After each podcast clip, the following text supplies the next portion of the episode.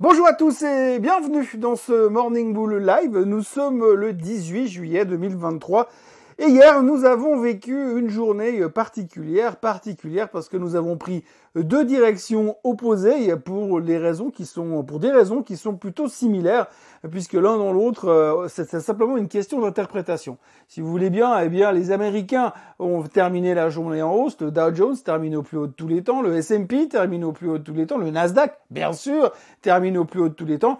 En revanche, en Europe, c'était un peu plus compliqué. Et là aussi, eh bien, on a été euh, dirigé, on va dire, par les mêmes réactions euh, qui ont euh, poussé les Américains à la hausse, sauf que nous, ça nous a poussé à la baisse. Et une de ces préoccupations tourne autour de la Chine, évidemment.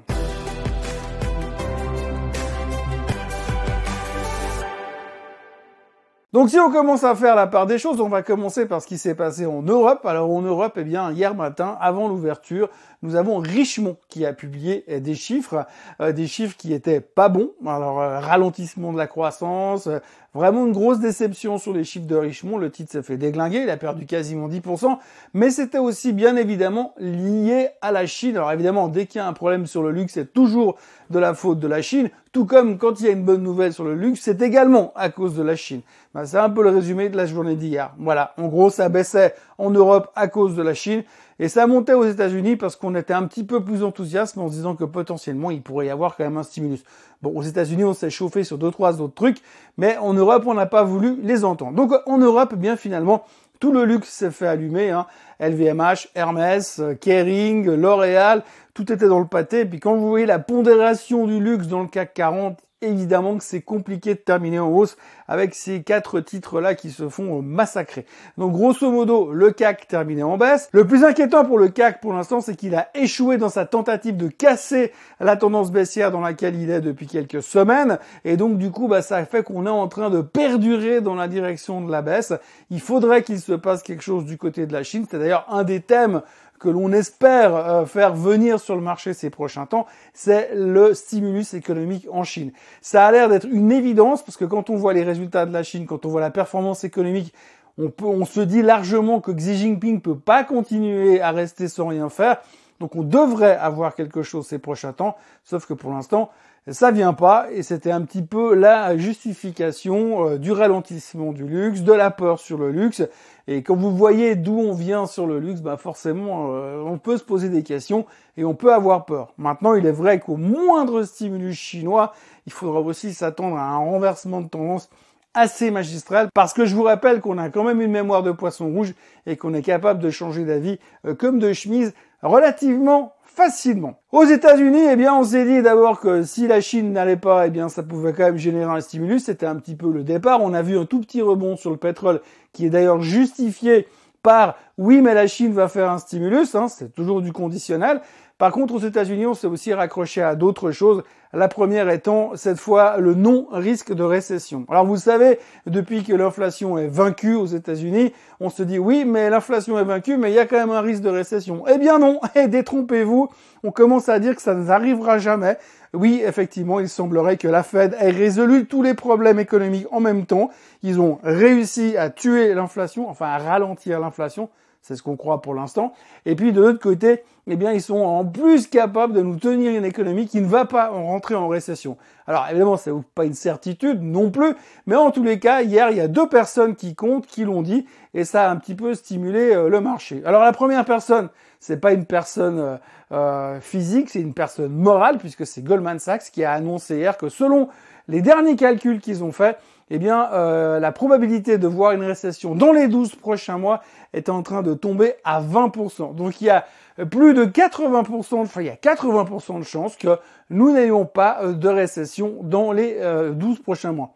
Je ne sais pas trop ce que ça représente, mais en tout cas, été interprété positivement. Et puis de l'autre côté, vous avez une personne physique qui a dit que la récession, elle la voyait pas venir.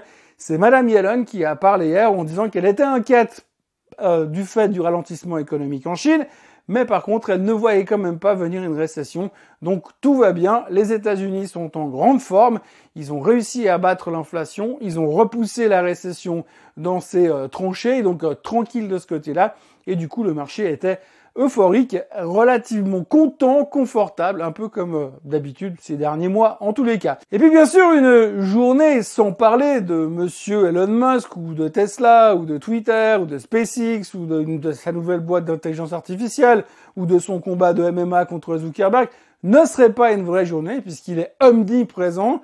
Euh, donc du coup, bah, hier, c'était de nouveau le sujet de Tesla. Donc je vous en ai parlé hier. La sortie du premier exemplaire du Cybertruck et des chaînes de montage chez Tesla a créé un engouement massif puisque le titre prenait encore plus de 3% hier à la veille des résultats puisque demain soir, il y aura les publications trimestrielles de Tesla. Le titre prenait plus de 3% parce que le Cybertruck est sorti des chaînes de montage et donc il va pouvoir être commercialisé. Quelle horreur et quelle horreur, quelle horreur. Je crois que je préférerais me couper les ongles des mains à la tronçonneuse plutôt que de conduire un de ces machins. Mais visiblement, ça enthousiasme les investisseurs d'une manière assez incroyable. Bref, on verra bien. J'ai largement envie de croire qu'ils sont capables d'acheter ce machin, c'est pas un souci. Mais je pense à tous les mecs qui ont designé les Ferrari des années 50, des années 60 J'imagine ce qu'ils doivent ressentir au fond de leur tombe aujourd'hui. Ça doit être quand même être dramatique quand on compare ça, les Ferrari de l'époque, et puis euh, cette daube qu'ils ont créée chez Tesla. Bref, je n'en parlerai plus, mais en tous les cas, euh, Tesla a sorti son Cybertruck et ça a motivé les investisseurs hier. C'est encore une des raisons qui poussait le Nasdaq au plus haut de ces, euh, depuis le début de l'année. On est au plus haut de 2023 sur les trois grands indices américains. Donc il n'y a rien à dire, tout va bien. Maintenant, nos regards sont tournés uniquement en direction des résultats trimestriels qui vont arriver aujourd'hui.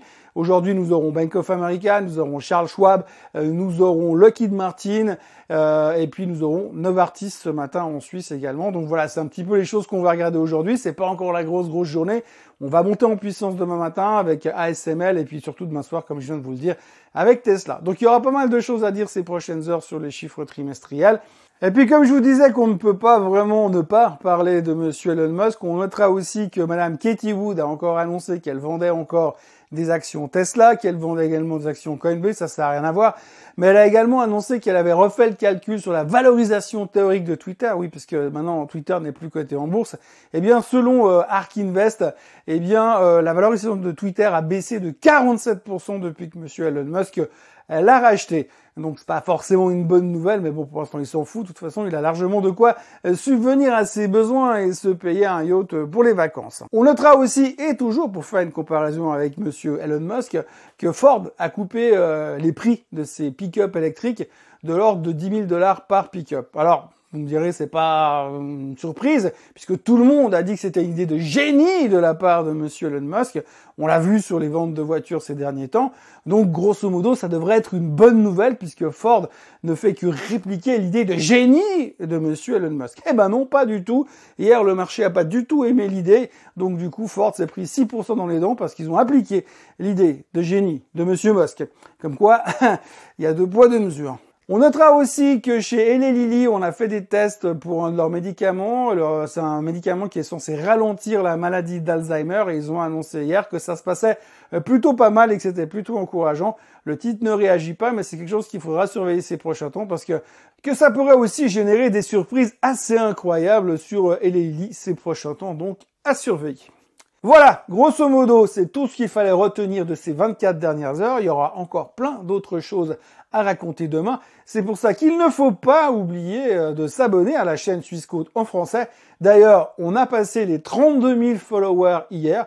Merci beaucoup, c'est encore un, nouveau milestone que l'on a, réussi à franchir.